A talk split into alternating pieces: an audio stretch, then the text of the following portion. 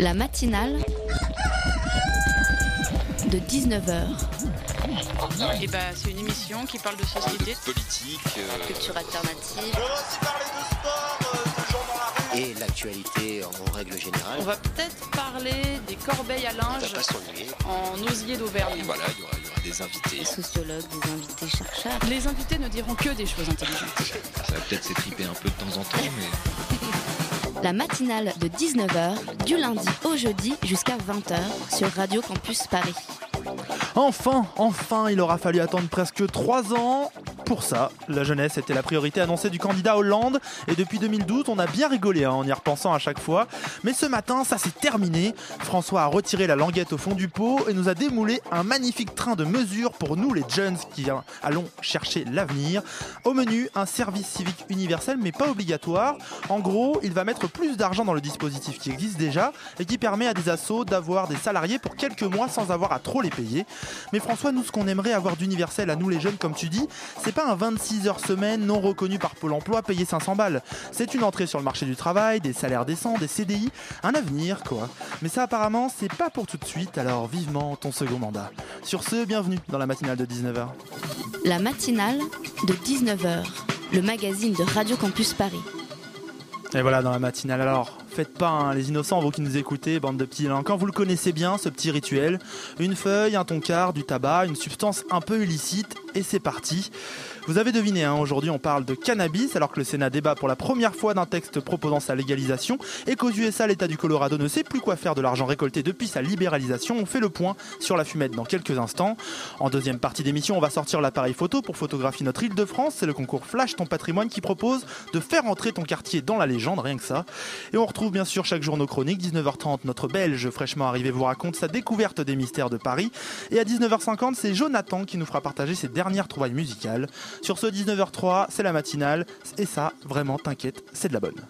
Consommer du tania, du shit, en l'occurrence de la résine de cannabis, c'est un délit passible d'un an et demi de prison et de 100 000 francs d'amende. Sauf Vous avez, sauf quoi Ça y est, il va me ressortir.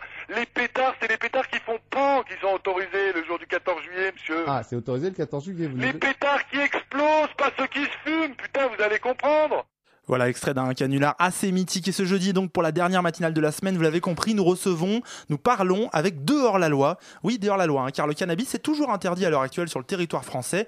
Il est également interdit de le représenter sous un jour favor- favorable. Alors, pour être tranquille, on vous le dit, un fumer de l'herbe, c'est mal. Voilà, comme ça, c'est réglé. Ça, c'est fait. Nos deux invités militent pourtant pour une légalisation de l'usage du cannabis. Alors, il est avec nous en plateau Jean-Pierre Galland du CIRC, le comité d'information et de Collectif. recherche cannabis, collectif, pardon, d'information et de recherche cannabis, une association qui milite pour une dépénalisation du cannabis en France et qui a été entendue récemment par le rapporteur du Sénat. Bonsoir Jean-Pierre. Bonsoir. Merci. Elle est aussi présente, mais par téléphone, Fabienne Lopez, présidente de Principe Actif. C'est une association qui regroupe les personnes susceptibles d'utiliser le cannabis de manière thérapeutique pour soulager leur maladie. Bonsoir.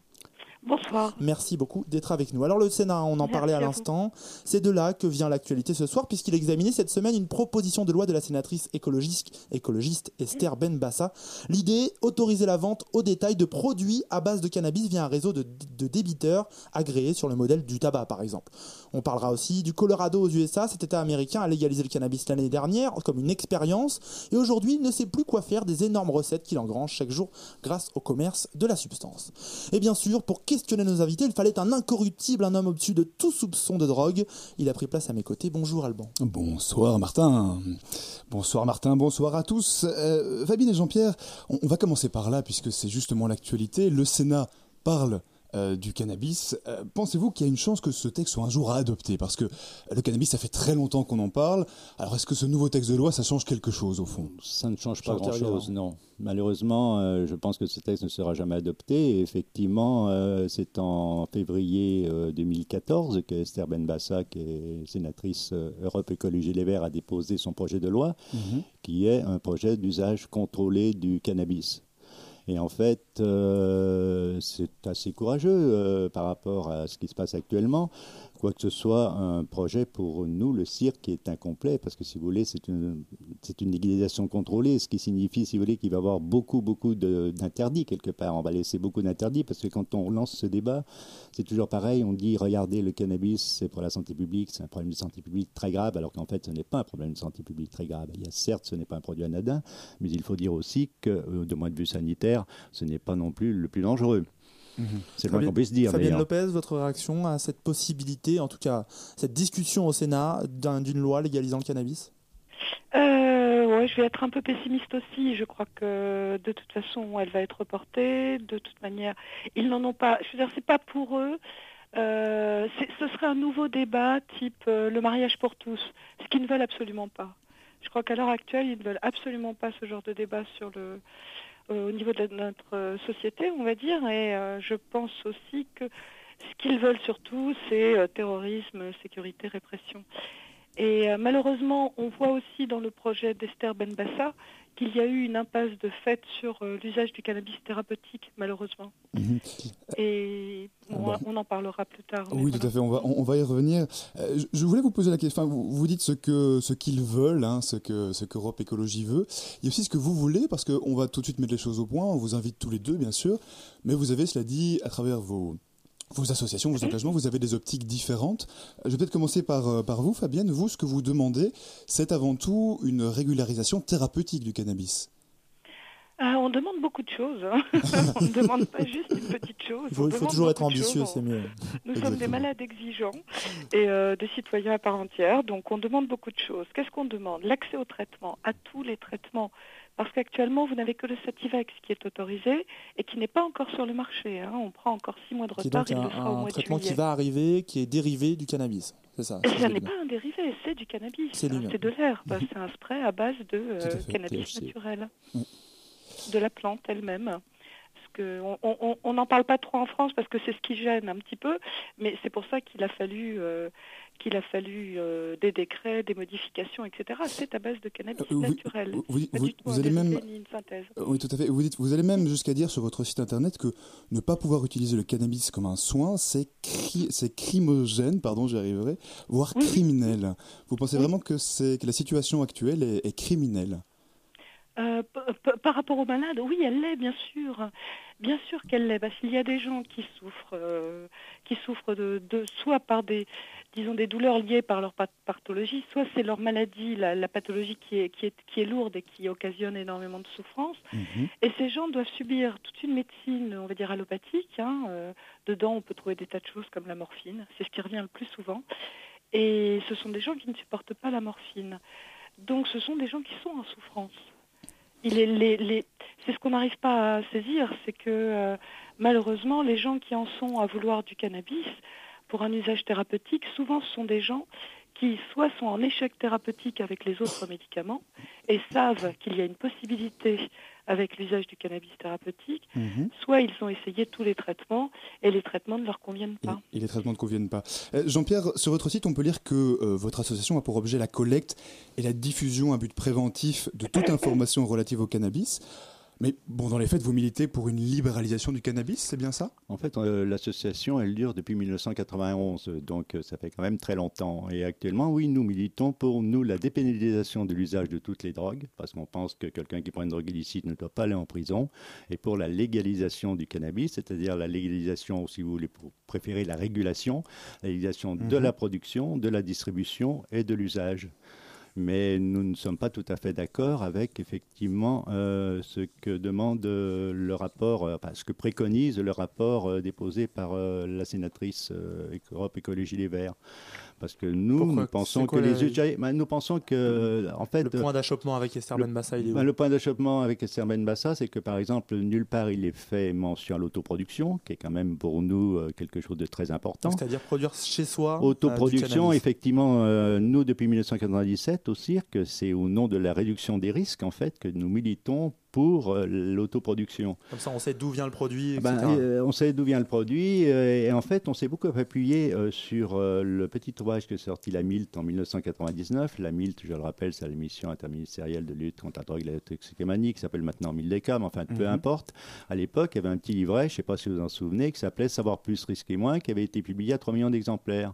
Et c'est dans ce petit livret qu'on trouvait, si vous voulez, les arguments pour, pour encourager j'ose employer le mot, pour les gens qui fument, en tout cas l'autoproduction, parce que ça leur permet effectivement de ne pas aller dans les cités, donc de ne pas tomber sur d'autres produits qu'on leur proposerait. C'est pour ça d'ailleurs que la Hollande a toléré euh, les coffee shops. Ça leur permet aussi, euh, quand ils ont pu décider de ne pas se faire prendre à la sortie par la police, ce qui est quand même euh, important aussi. Et de ça leur permet aussi de mafieux. Oui, pas alimenter les réseaux mafieux. Ça leur permet aussi, si vous voulez, de contrôler mieux leur usage, je pense.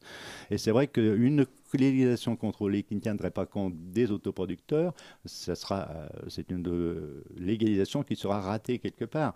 Il ne parle pas non plus, euh, non plus beaucoup de l'usage thérapeutique. euh, et c'est vrai que Fabienne, avec Principe Actif, fait un travail qui est quand même très important.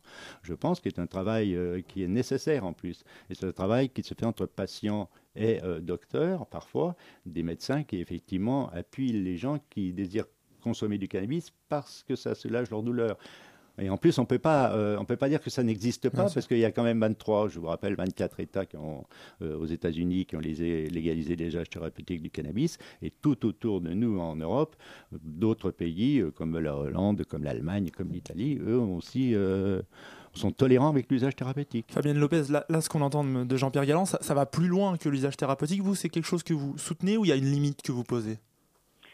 Euh, non, non, je soutiens parce qu'effectivement, euh, on, on- on le voit avec l'usage thérapeutique. Si on n'a pas accès à des variétés qui euh, correspondent au- à nos besoins, euh, ça ne sert à rien de faire un, usage de cannabis thérapeutique. Vous voyez, toutes les variétés ne correspondent pas forcément euh, aux besoins dont on, dont, qu'en- ont les patients.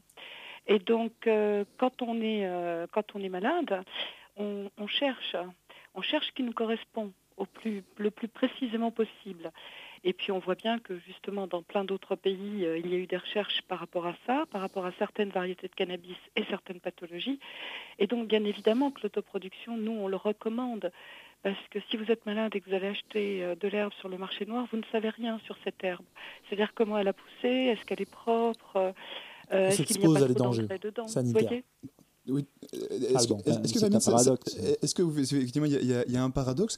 Euh, Cela dit, aujourd'hui, dans ce qui existe déjà, il y a, il y a par exemple les, euh, les clubs sociaux, du, du- enfin entre guillemets les clubs de, de- de cannabis. Je pense que je ne sais pas si le terme est, est correct. hein, co- Social- corrigez-moi. Cannabis les- Social Club. Voilà, Canna- Cannabis, Cannabis Social, Social Club, il y a eu un procès qui a concerné euh, les créateurs de ces clubs très récemment. Exactement. Est-ce Oui. que, est-ce que Fabienne, dans, dans ce que vous pourriez imaginer, dans ce que pourrait être demain euh, la, la- la France et la consommation en France, ça, ça pourrait être quelque chose qui, qui pourrait être, être mis en place et qui répondrait justement à, ce problème. Je crois que c'est un des modèles. hein. Euh, le cirque avait proposé euh, les cannabistros, qui est aussi un modèle en soi intéressant. Euh, par contre, moi, pour le thérapeutique, je préconise les dispensaires à l'américaine, avec des contrôles sur les variétés. D'accord, quelque chose de, de très contrôlé par, par des médecins, par euh, le monde médical. En tous les cas, par le Par monde des médical ou euh, par des contrôles, vous savez, un peu comme la répression des fraudes en France, les normes. Euh, vérifier que l'herbe euh, euh, correspond bien à ce qui est vendu, euh, qu'elle a poussé effectivement de manière bio, organique pour les Américains. Vous voyez qu'il y a des, des- des règles par rapport à ça, bien sûr qu'il en faut.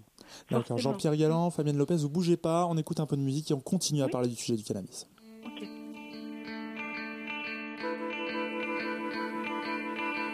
La matinale de 19h, le magazine de Radio Campus Paris.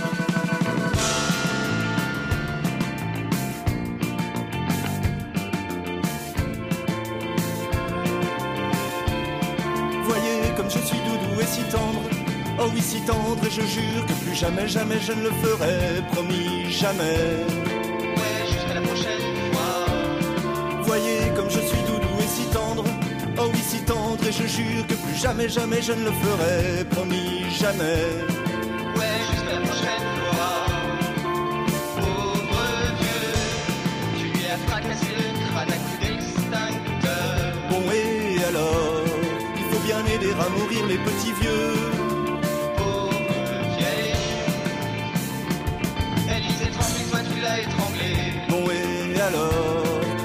De soulager les malheureux. C'est cela, être vraiment doux et tendre. Oh oui, si tendre, mais promis, plus jamais, jamais, jamais, jamais, jamais, jamais, je ne le ferai. Ouais, jusqu'à la prochaine fois. Non, mais vraiment, écoutez, regardez. Vous voyez bien comme j'ai besoin d'amour. Oh, de l'amour, de l'amour. Oh oui, j'en veux de l'amour. Non, mais vraiment, écoutez, regardez. Voyez bien comme j'ai besoin d'amour. Oh, de l'amour, de l'amour. Oh oui, j'en veux de l'amour. C'est dire si je suis doudou et si tendre. Oh oui, si tendre, mais promis, plus jamais, jamais je ne le ferai. Même si la vie est bien une belle peau de vache et tout et tout. Moi qui suis si doux et si tendre, oh oui si tendre, je jure que plus jamais, jamais je ne le ferai. Même si la vie est bien une belle peau de vache et tout et tout.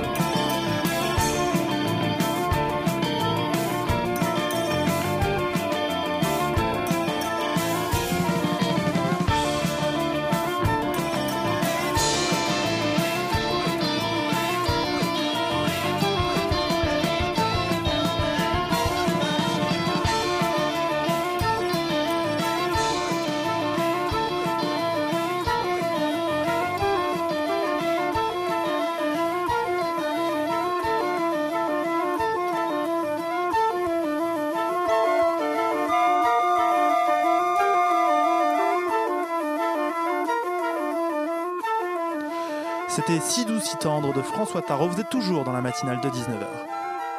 La matinale de 19h du lundi au jeudi jusqu'à 20h sur Radio Campus Paris. On continue à parler de cannabis, sa légalisation, son interdiction, les conséquences avec nos invités. Donc Pierre Galland hein, du, com- du collectif. Jean-Pierre. Galland, excusez-moi, je collectif et non pas le Ce soir, je comité suis du en grande difficulté. Jean-Pierre Galland du collectif d'information et de recherche cannabique. C'est peut-être ça. ouais. Et par téléphone, Fabienne Lopez, présidente de l'association Principe Actif. Et toujours avec toi, Alban, tu as des questions pour nos invités. Oui, Jean-Pierre et Fabienne, je voudrais plutôt quitter la France un instant pour les États-Unis, parce que là-bas, la question du cannabis est très avancée. hein. Barack Obama déclarait l'année dernière euh, que le cannabis, euh, enfin, qu'il ne pensait pas que le cannabis était pire que l'alcool. Et on le disait tout à l'heure, le Colorado expérimente justement la vente de cannabis depuis un an environ. Alors c'est taxé à 30%, du coup l'État croule aujourd'hui sous les dettes fiscales. Sous les recettes les dettes, Alors, les recettes recettes, fiscales, oui. les recettes fiscales, pardon, le lapsus. Alors, alors, j'aimerais demander à nos invités, euh, on, va, on va commencer par, par euh, vous, Jean-Pierre. Est-ce que c'est un bon signe pour vous ce changement de cap aux États-Unis? Ben, forcément, c'est un bon signe parce que les États-Unis ont quand même été euh, les. C'est eux qui ont fait la guerre à la drogue, comme il disait si bien avec Nixon, euh, Just Say No, et c'était en fait euh, eux qui ont défendu euh, justement que ça a permis cette guerre à la drogue d'ailleurs d'aller dans certains pays de l'Amérique du Sud pour mieux contrôler et tout ça. Mais effectivement, c'est en train de changer. C'est en train de changer, mais c'est par grâce à un référendum. hein. Tout ça a été voté par la, le peuple, si j'ose dire, dans le Colorado, effectivement, et pas que dans le Colorado, mais aussi dans l'État de Washington, pour la légalisation euh, du récréatif du cannabis. Et effectivement, on n'est pas aux États-Unis comme en France. Aux États-Unis, le principe économique euh, joue à donf et effectivement, comme vous l'avez si bien dit, ça rapporte tellement de thunes, comme on dit, que- que l'État du Colorado va être obligé de reverser de l'argent et ils ont promis que cet argent irait pour la réduction des risques ou pour la prévention, irait aussi pour les écoles.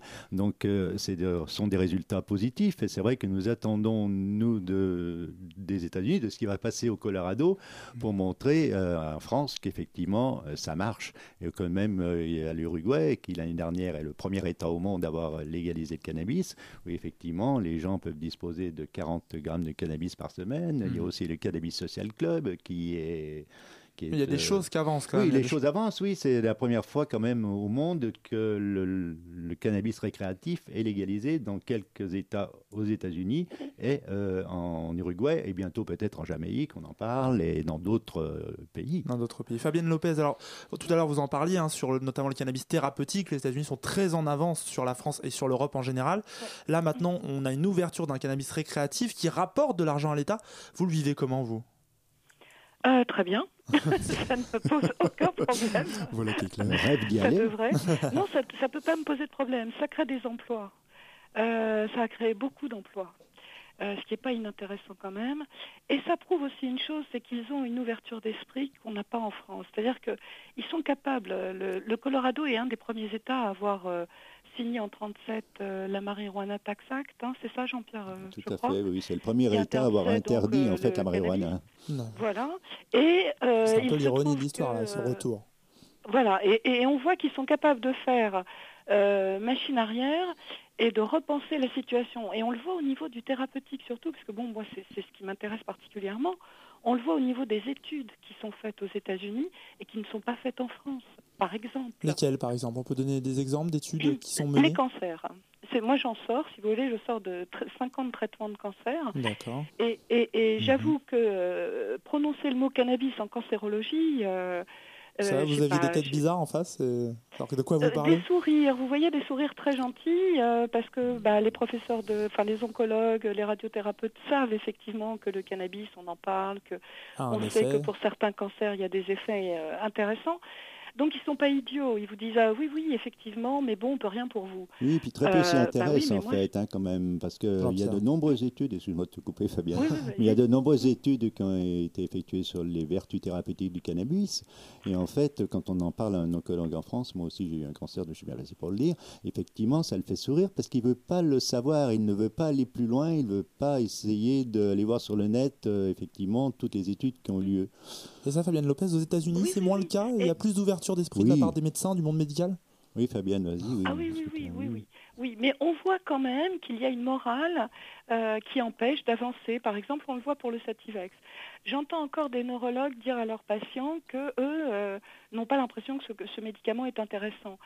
C'est quand même dingue, c'est pas à eux de le dire, c'est au malade de dire ce qu'il ressent. A priori.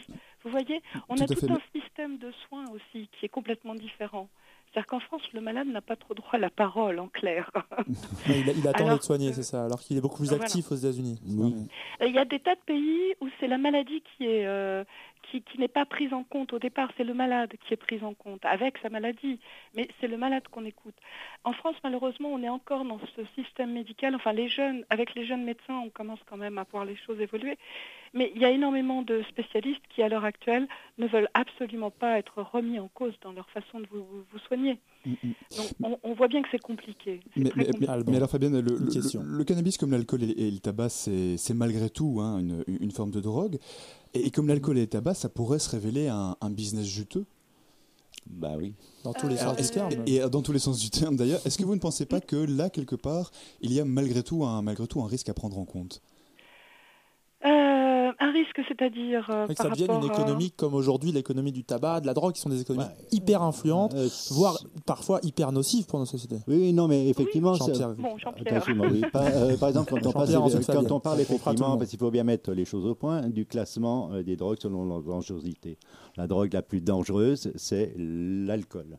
Effectivement, ensuite vient l'héroïne, ensuite euh, vient la cocaïne, et bien en bas, tout en bas du tableau, que ce soit l'OMS, ou que ce soit le rapport Rock en France, ou que ce soit l'INSERM, vient le cannabis, parce que le cannabis, effectivement, ne pose pas de problèmes sanitaires majeurs, ni de Est-ce- problèmes sociétaux, ça en pose uniquement parce que c'est Est-ce interdit. que vous n'avez pas peur de voir Aujourd'hui, on a des cigarettiers surpuissants, des marques d'alcool Non, parce que, parce vous n'avez que- pas peur de non, voir mais le on a une chance avec- récupéré par ça On a une chance avec l'alcool, avec l'alcool, pardon, avec le cannabis, c'est que c'est récent quelque part. Donc, si un jour on légalise le cannabis, effectivement, moi je suis pas pour les publicités euh, partout. euh, Hmm. Fumer euh, la Jack Herer, elle est bien meilleure que la White Widow. Oui. on est contre tout ça. Ce qu'on veut, nous, c'est des lieux qui soient qu'on peut appeler des cannabistros, on les a appelés comme ça parce que ça correspond Oui, à ou les cannabis shop. etc. Ou effectivement un cannabis club qui sera un lieu convivial où les gens s'inscriront, payeront une, une, comme une, une association par exemple, et pourront acheter en petite quantité du cannabis et consommer sur place. Et là, il y aura une véritable prévention qui sera faite autour de toutes les drogues,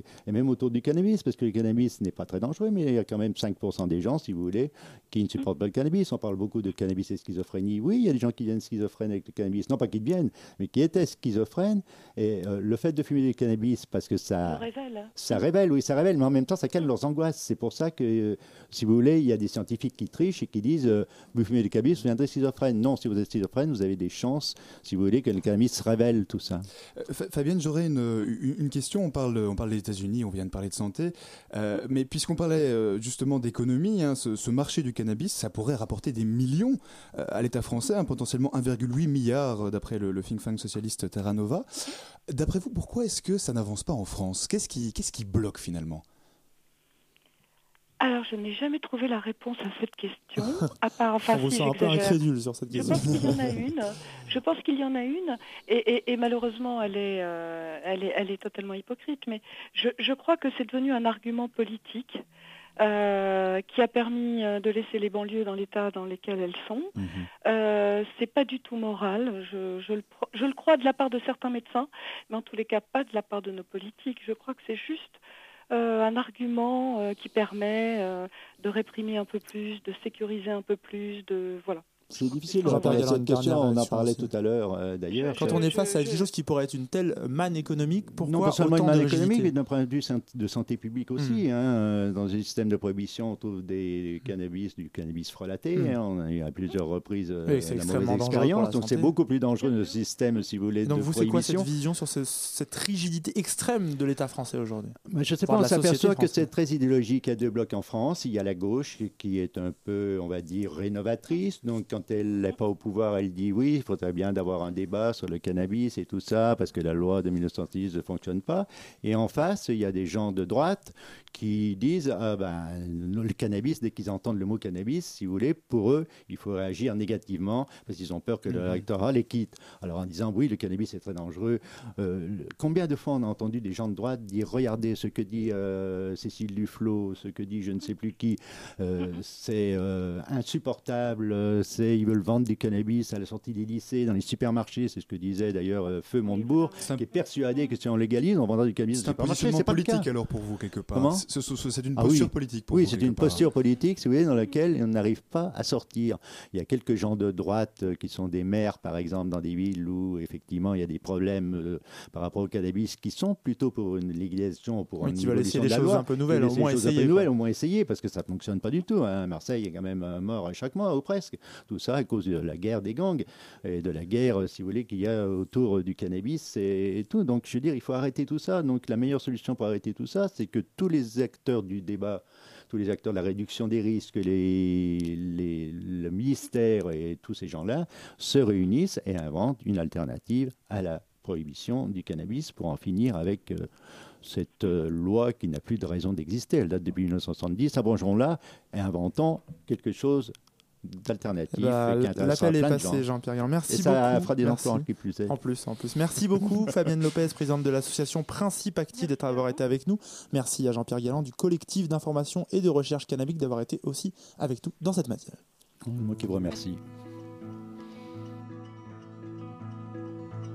à me tenir debout dans des pentes friables. J'y ai laissé mon cœur le peu d'un genou qui me tenait surtout quand des amas de sable défilaient sous mes pieds comme des morceaux de nous.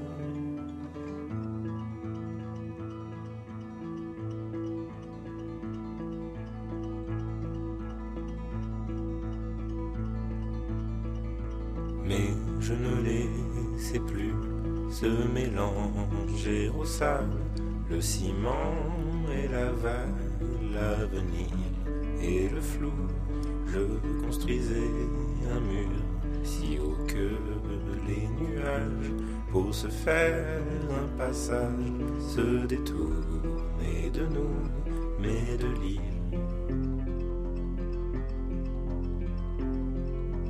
De l'île.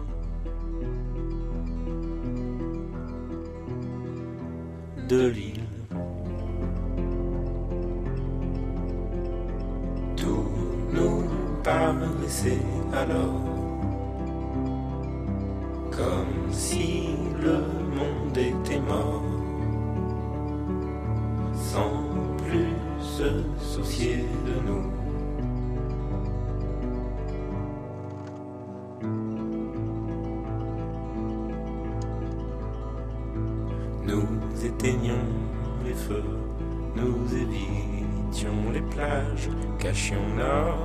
passage et nous manquions de tout pour échapper enfin au monde anthropophage qui du haut de sa rage se languissait de nous, mais de l'île.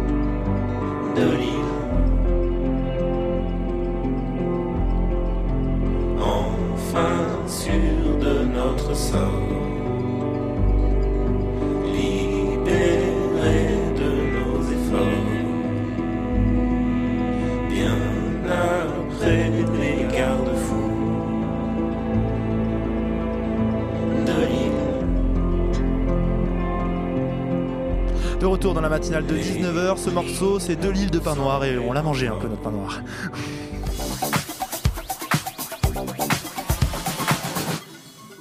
On l'a vu, on l'a vu, hein, le cannabis, il connaît déjà depuis bien longtemps, mais Paris, la capitale, le cœur de l'Hexagone, ça pour lui c'est une autre paire de manches.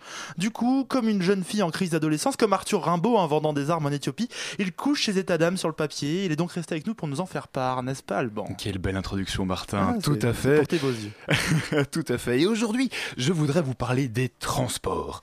Ah, les transports à Paris, c'est formidable. Je trouvais déjà que Bruxelles, avec ses trois lignes de métro, ce n'était pas si mal. Et c'est là que j'ai découvert les transports parisiens. 14 lignes de métro, 5 lignes de RER, Eh, c'est 8 autre chose, lignes hein. de tram, et puis il y a encore le bus, le vélib, le vélo, le vélo volé, la péniche, le le malin, piéton, là. le scooter, les cars CRS, enfin bref tout ce beau petit monde qui chaque matin converge vers le centre de la capitale pour aller travailler et le soir, tout est inversé et tout ce petit monde repart chez soi et le centre se vide. Enfin pas tout à fait, note il est 19h30, euh, 34 pour être précis et nous sommes encore là, toi et moi. Fidèle au poste. Exactement. Alors franchement, je vais vous le dire tout net, les transports parisiens, je les trouve fantastiques. Non Martin, ne prends pas cet air un peu étonné, je vois bien ce qui te traverse l'esprit. si peu étonné. Oui, tu pensais sûrement que j'allais me plaindre et te dire que les transports ça sent mauvais, qu'on y croise des gens désagréables et que même parfois il y a des grèves, qu'on arrive en retard et qu'on est énervé, et puis que les gens sont bougons et râleurs, et puis que d'ailleurs les transports c'est trop cher. tu pensais peut-être que j'allais te dire que c'est un scandale que les stations à Paris ne soient même pas adaptées pour les Non, je- je handicapés. m'en fous, en fait, mais- Qu'on pourrait quand même faire un effort pour être un peu poli et courtois. Enfin bref, tu pensais peut-être que j'allais te dire que les transports parisiens, je ne les aime pas. Eh bien, pas du tout. Moi, les transports parisiens, je les trouve formidables. Et je vais même vous expliquer pourquoi. D'abord, quand tu rates ton métro, eh bien, ce n'est pas grave. Et même si tu es un peu pressé parce que, euh, par exemple, tu dois amener à manger au chat de ta voisine qui risque de mourir dans la demi-heure s'il n'a pas sa gamelle si tu rates ton métro, ce n'est pas grave. Non, Parce qu'il y en a un autre qui suit. Hein Dans les trois minutes. Parce que c'est mais combien de temps à Bruxelles d'habitude Mais ça 40, peut-être- 70 Ça a peut-être l'air de rien comme ça, mais chez moi, quand je rate mon métro, c'est à 15 minutes d'attente que j'ai droit. Autre Ah exemple. oui, d'accord, vous vous suicidez par pack de 15, non? Autre exemple, ici quand tu fais une grosse soirée bien arrosée chez toi, eh bien tout le monde reste et tout le monde fait la fête parce qu'il y a les noctiliens et qu'à part l'odeur de vomi, ça ne coûte presque rien. Alors que chez moi, il y a toujours cet ami qui casse l'ambiance à minuit qui te dit Il est minuit, je vais prendre les derniers Non, métros. On a ça aussi, on a le même. Ouais, en mais- fait, c'est le mec qui veut juste rentrer chez lui et qui cherche une excuse. Et oui, ben en tout cas, à Bruxelles, il a vraiment raison parce que chez moi, après minuit, il n'y a plus rien, plus de bus, plus de tram et certainement pas de noctilien. Alors j'aime autant te dire que quand j'ai découvert qu'à Paris, il y avait des bus jusque 2, même jusque 5 heures du matin, c'est bien simple, j'ai décidé que je ne dormirai plus. Ah donc là, c'est fini, plus de sommeil, etc. Donc bref, euh, Paris, les transports, c'est l'amour entre toi et eux. Ah Oui, et puis je me suis intéressé aux gens dans les transports. Ce matin, par exemple, je me suis mis à observer les personnes qui étaient dans le même RER que moi. Ça peut sembler banal comme ça, mais en fait, pas du tout. Tu as l'adolescent qui joue sur son portable, et puis la petite fille avec son chignon mauve, et puis la grand-mère qui serre très fort son sac parce qu'à côté il y a un type bizarre avec une barbe, et puis tu as la fille qui lit son livre en anglais, et puis un monsieur en costume cravate qui a l'air très fatigué, et tout le monde est très gêné, tout le monde est très serré, alors personne ne dit rien. Et c'est ça qui est fantastique. Chez moi, tu as toujours un gamin qui hurle, et des gens qui rigolent, et puis plein de bruit partout, mais là, rien. On entend juste le bruit du train et le crissement des wagons. Tu as comme un silence entre les stations, comme si le temps était suspendu.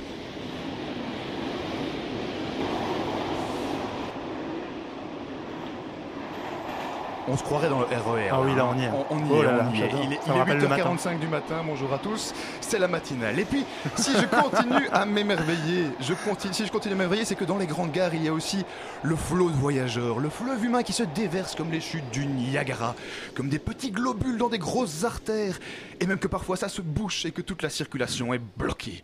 Et le meilleur, ce sont les lignes automatisées.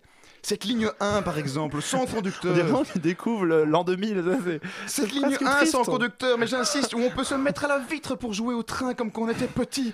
D'ailleurs, je suis sûr que les gens, si on les laissait faire, eh bien, eux aussi, sur la ligne 1, ils joueraient au petit train. Mais on n'ose pas, alors on y pense juste très fort. Et enfin, bien sûr, les transports parisiens. C'est un peu une page d'histoire que tu parcours au quotidien. Il y a le nom des stations qui évoquent des événements tragiques ou comiques ou curieux et qui résonnent dans la gorge et qui te font des frissons. Barbès, Rochechouart, Châtelet-les-Halles, la Bastille, d'Enfer, Rochereau, où l'on prend le métro comme on remonte le temps et on traverse Paris comme on vivrait un voyage. À chaque fois, tu embarques et tu ne sais pas ce qui t'attend.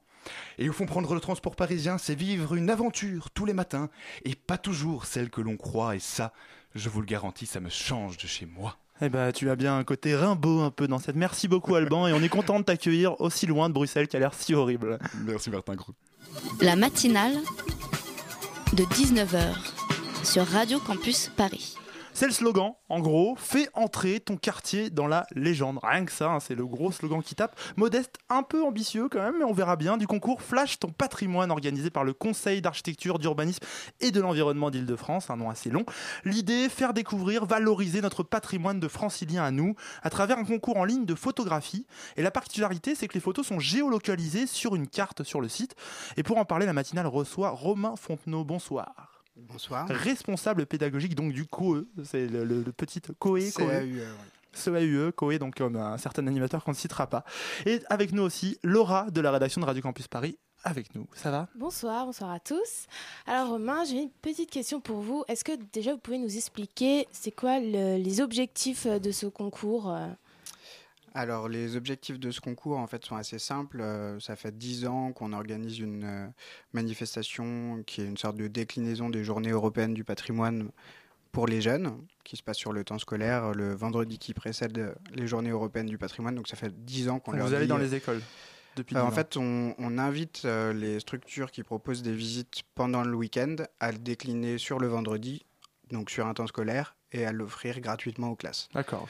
Avec, Histoire euh, d'attirer des classes, leur faire découvrir du patrimoine. Voilà, c'est ça. Et donc, euh, on a à peu près euh, 300 partenaires sur euh, toute l'île de France. Et donc, euh, ça touche à peu près 20 000 élèves euh, chaque année. Et donc, pour certains élèves, c'est l'occasion soit de venir à Paris, soit de découvrir euh, la proche banlieue ou la banlieue plus lointaine.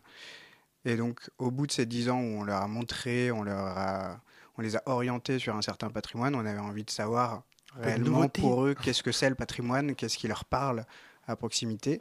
Et du coup, on a lancé ce concours assez simple qui, euh, en fait, euh, les invite à, à voir dans leur environnement quotidien ce qu'ils considèrent comme des repères, des, des éléments porteurs de sens. Voilà. D'aller au-delà euh, des vieux bâtiments, des musées. C'est ça.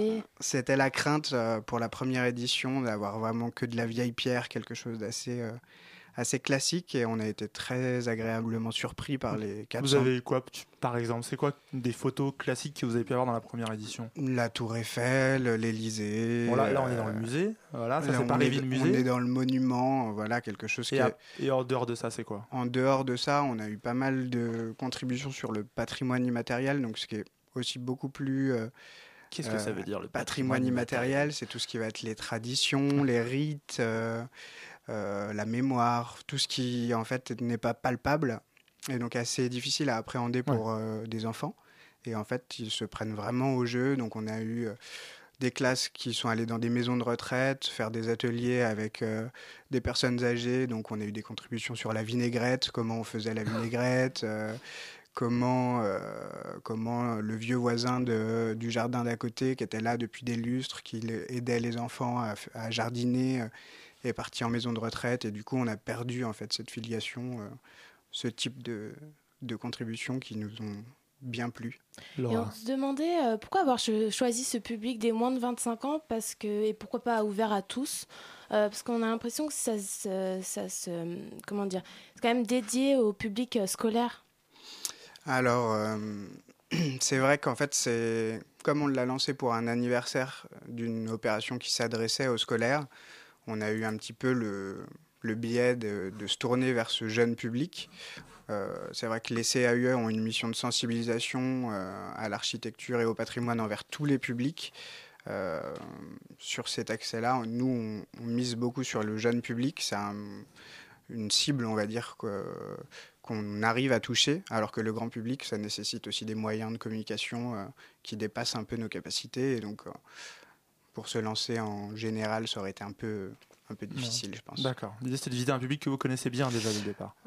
que qu'on connaît bien et puis aussi qui est intéressant d'interroger parce que le jeune public, la notion de patrimoine, ça paraît assez dur, assez, euh, assez flou. On ne sait pas réellement euh, ce qu'ils en comprennent par rapport à ce que l'adulte euh, dit et par rapport à ce que eux comprennent. Donc c'est intéressant d'avoir leur propre retour aussi. C'est plus, ça questionne vraiment nos pratiques à nous adultes. Euh, et donc le- l'enrichissement, il se fait aussi sur la, transmission entre jeunes euh, et moins jeunes, spécialistes et néophytes. Parce que du coup, euh, sur le concours, il y a quatre catégories, enfin trois catégories d'âge et une spéciale pour les euh, 18-25, euh, plutôt dédiée à ceux qui sont étudiants en architecture, urbanisme, etc. Et comment ça se passe pour la, partition- euh, la participation des très très jeunes, donc 6-11 ans sur la première catégorie? Alors les, les- les très très jeunes, en fait, toutes les catégories d'âge, donc euh, globalement, ça fait 6, 11, 12, 14 euh, et 15, 18. Euh, Ouais. Dans toutes ces participations-là, on peut participer soit individuellement, soit en groupe, donc avec euh, deux, trois amis, soit en classe. Euh, en classe, on a du coup la médiation du professeur. Individuellement, sur les plus jeunes, souvent, c'est, on a aussi l'aide d'un parent ou d'un adulte. Et ils font euh, commencer des sortes d'ateliers photo en classe et euh, ils partent. euh, on dit, le professeur dit bah, on va partir dans le quartier. Vous allez essayer de me trouver quelque chose d'un peu différent que d'habitude? Alors c'est vrai que pour le- la participation en classe, ça passe vraiment par le projet de l'Instit aussi, qui généralement couple ça avec son enseignement. Et donc généralement c'est vrai qu'on est plutôt dans la découverte du quartier, euh, découverte de proximité, c'est un des points du programme aussi euh, de l'éducation nationale. Donc euh, ça passe par là. Euh, La première fois, on l'avait couplé à l'opération Les Enfants du patrimoine, donc cette déclinaison des, des journées du week-end. Et donc, les visites faites par la classe avaient aussi enrichi le concours. mais j'ai envie de dire, chaque, chaque participation, chacun peut le faire à sa manière. Mhm. Le règlement est assez large pour se l'approprier. euh. Un peu comme on veut. Le but c'était Voilà. vraiment ça, de garder quelque chose de très gar- large. très garder facile. quelque chose d'assez spontané, de euh, voilà que si on a envie de participer, on se mette pas trop d'entraves. Et moi j'avais une question que je me posais, c'est quand j'ai vu les photos lauréats de l'année dernière, donc elles sont assez variées, et on n'est pas forcément euh, dans la belle photo d'art hyper. Il y a quelques très belles photos. Et il y a aussi, euh, par exemple, une photo, comme le dit mon réalisateur dans l'oreille, d'un escalier, par exemple, qu'on voit et qui monte et qui, bon, vu comme ça, moi, je vous avoue, ça m'a un peu interloqué. Qu'est-ce que vous cherchez? C'est quoi? C'est il n'y a pas forcément la grande photo d'art magnifique qui s'est dit tout de suite. C'est des choses originales.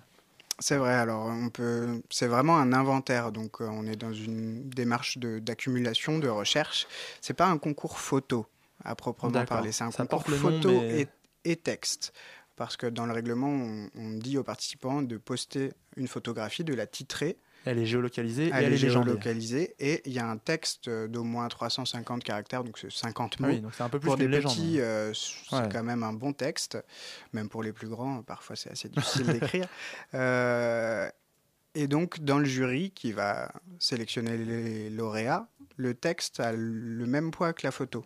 Donc, effectivement, sur les lauréats de la précédente édition, on a des photos qui sont pas super sexy, on va dire, mais des textes qui sont vraiment forts. D'accord, il y a quelque chose qui a- qui en résonance entre les deux, C'est ça, la photo que, dont vous parlez qui s'appelle All Memories. Euh, moi, c'était un de mes coups de cœur parce que c'est Voilà, hall comme un hall d'immeuble, hein, C'est ça. faut bien le préciser. hein. c'était, euh, c'était vraiment là quelque chose sur le patrimoine immatériel. C'était un, un endroit, une histoire commune, euh, une réflexion entre trois copines qui se retrouvent dans cette cage d'escalier. Et en fait, c'est, c'est une tranche de vie qui est montrée par des marches très très frontales, qui est Mm. une photo un peu brute. Mais ce qu'il y a derrière, c'est, ça pétille un peu. C'est, c'est Ça, sympa. par exemple, le memory, c'est quelqu'un de, quelle catégorie d'âge qu'il a fait? C'est quelqu'un de déjà plus Euh, âgé ou? Là, c'était C'est euh, c'était trois jeunes filles euh, d'Épinay sous Sénard euh, qui avaient participé de mémoire. euh, je pense qu'elles avaient 15 ou 16 ans. Ouais, donc on est vraiment dans des, des Là, c'était vraiment même, des ados. euh, su euh, théoriser ça, enfin mettre ça en, en c'est pratique. ça, quoi. mais c'est ce qu'on a découvert sur cette première édition aussi, c'est qu'en fait, en plus d'un inventaire patrimonial, on avait vraiment euh, un portrait de jeunesse, en fait, une espèce de, de carnet intime. Il y avait parfois des contributions avec des textes très personnels. euh, et, et effectivement, ça, ça donne à voir une génération aussi, c'est ça qui est sympa. Un peu de musique. Hi, hi, howdy, howdy, hi, hi. Well, everyone is minus, you could call me multiply. Just so you know, yes, yes, I'm that guy. You could give five fingers and I'm not waving high. Guess I'm never ending. You could call me pie, but really, how long till the world realize? Yes, yes, I'm the best. What you heard, anything less is obviously absurd. Haters get the bird, more like an eagle. This is my movie, stay tuned for the sequel. Seems so wrong, seems so illegal. Got this in the back like a foul ball free throw. Yep, yep, you know that I go. This is me on the regular, so you know. This is me on the regular, so you know. Yep, yep, you know that I go. This is me on the regular, so you know. This is me on the regular, so you know. I come with the tip, with the blow, with the boom. And if you're in my way, there's nothing but doom. Ain't got no time for you ratchet ass goons. And just settle down, listen to my tunes. Ever since I was eight, I was attached to the mic. Wanted a guitar before I wanted a bike. Had an Apple phone, it's your price. Never seen a song cause I'm up all night. Really, really? Really, really? You wanna talk ish, but you know that I am really, really to the fullest. You can call me cancer, no multiple choice, cause I'm the only answer. Ain't got no wallet, only use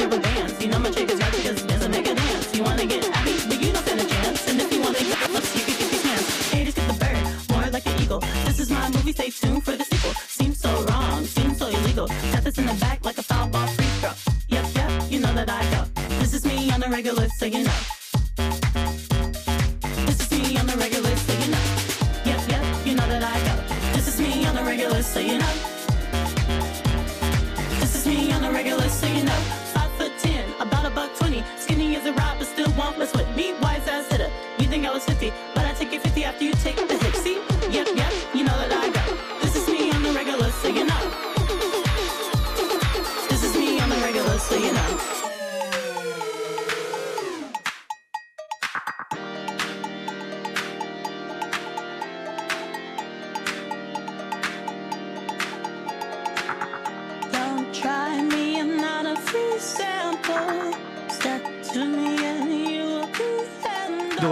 matinale, dernière partie, c'était On the Regular de Shamir. Dans quelques instants, on va retrouver Jonathan pour la musique, mais tout de suite, on flash ton patrimoine toujours sur Radio Campus Paris avec Romain Fontenot du Conseil d'architecture, d'urbanisme et de l'environnement d'Île-de-France et avec Laura de la rédaction de Radio Campus Paris.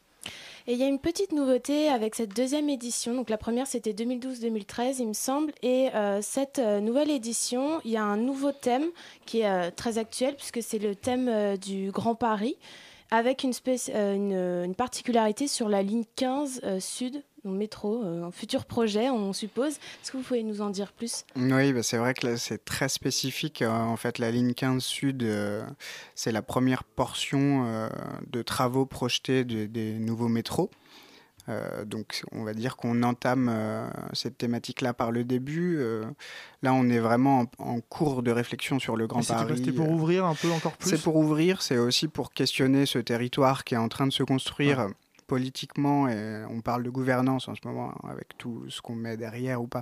En tout cas, ça reste très très technocratique pour l'instant et en fait il faut, autre chose que il ça, faut quoi. aussi donner un visage à ce nouveau territoire. Qu'est-ce que ça va être vraiment le, le Grand Paris? Est-ce que c'est pareil que l'Île-de-France la région? Est-ce que c'est est-ce que enfin quel corps ça a et quel qu'est-ce que ça donne à voir euh, qu'est-ce que ça donne à penser pour les habitants donc, euh, vous voulu l'interroger là-dessus. c'est ça questionner les enfants sur le Grand Paris c'est aussi leur poser la question bah voilà le Grand Paris pour toi qu'est-ce qu'est-ce que ça te parle qu'est-ce que ça peut être euh, Peut-être un moyen aussi de se l'approprier. euh. voilà c'est ça Ok, ok.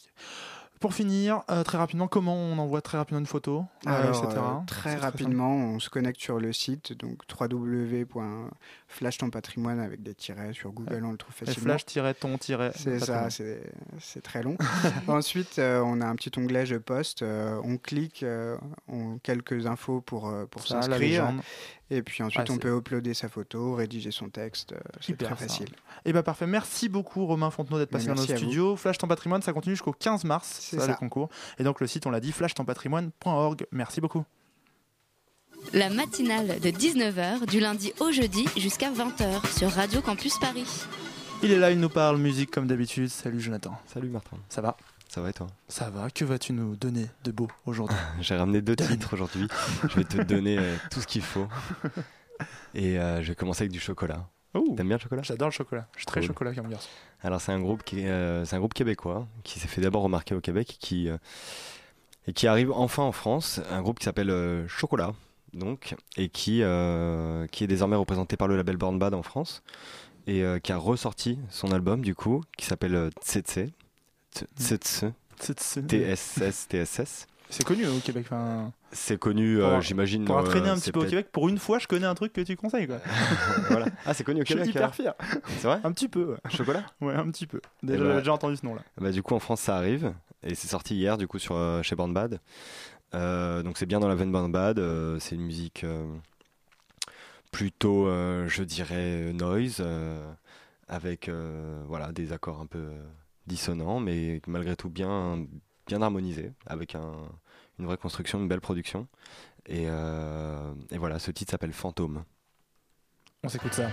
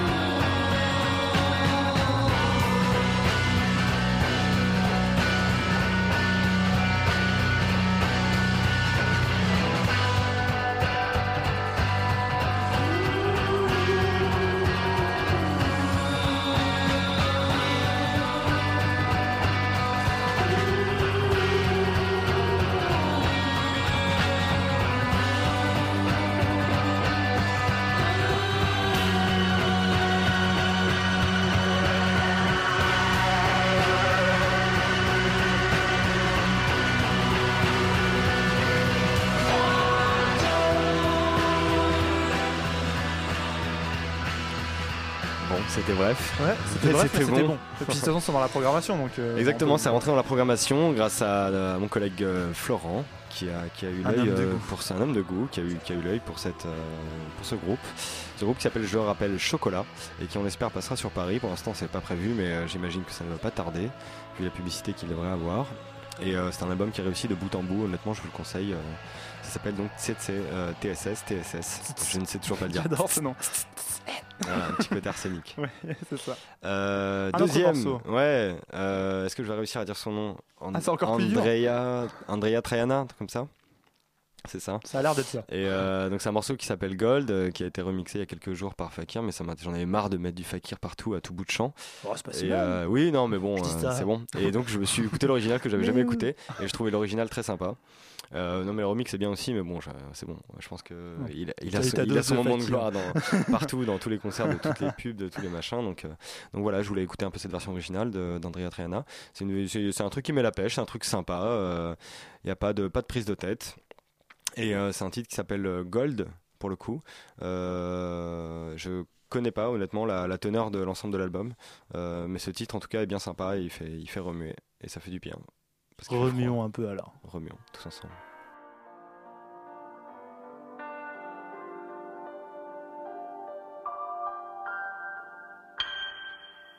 Lord only knows this heart is free. A brand new is at my feet. Now sing it low, low and sweet. I give it more soul. I give it all to me. It all feels like gold, gold to me. Might not be a diamond, but it shines for me. It all feels like gold, gold to me. And it ain't lost in silence. It's all good to me. Sing it,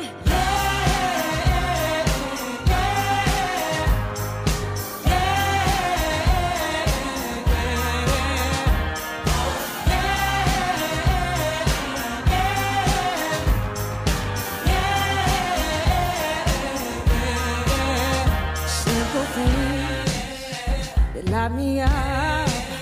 What a beautiful world, and I see the love in everything and everyone. When I'm digging so deep, all the time will come. It all feels like gold, gold to me. It might not be a diamond, but it shines for me. It all feels like gold, gold to me. It ain't lost in silence. It's all good to me.